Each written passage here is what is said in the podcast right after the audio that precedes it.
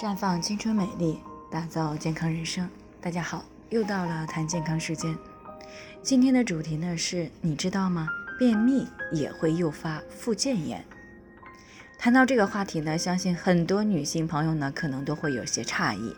便秘是消化系统的问题，而附件炎呢是生殖系统的问题，怎么就联系在一起了呢？但是问题呢是这两者的距离太近了。那附件呢？之前我们有提到过，它指的是子宫左右两侧的输卵管和卵巢，这些内生殖器呢都藏在盆腔之内。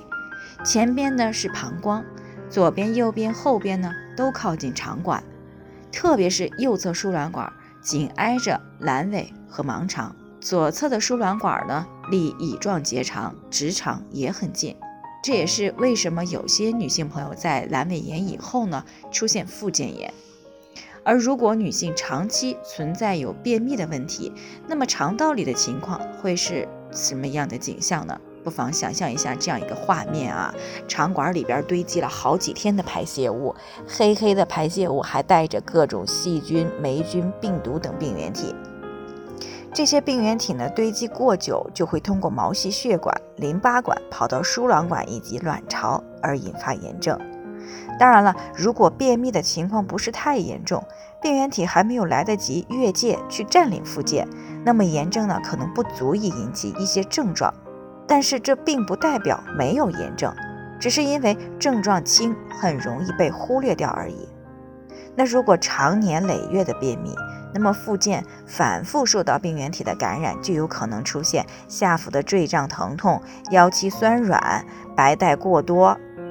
性交疼痛、痛经等一些问题。严重的呢，可能会造成不孕。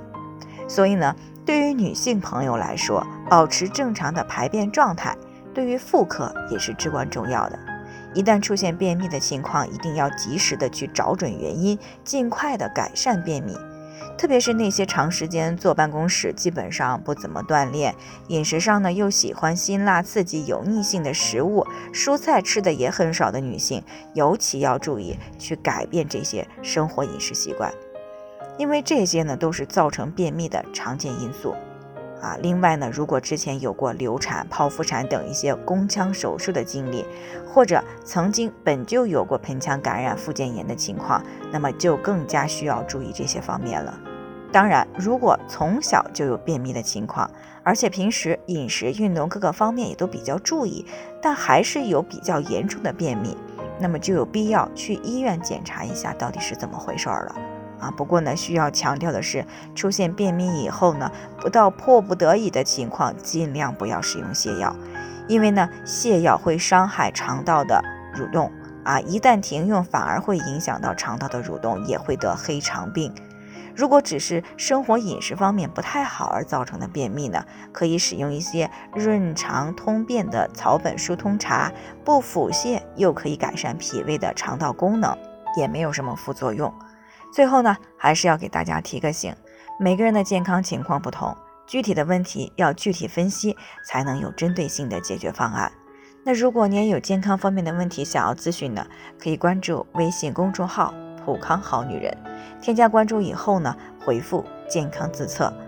我们的健康老师呢会针对个人的情况啊做系统的分析，然后呢再给出个性化的指导意见。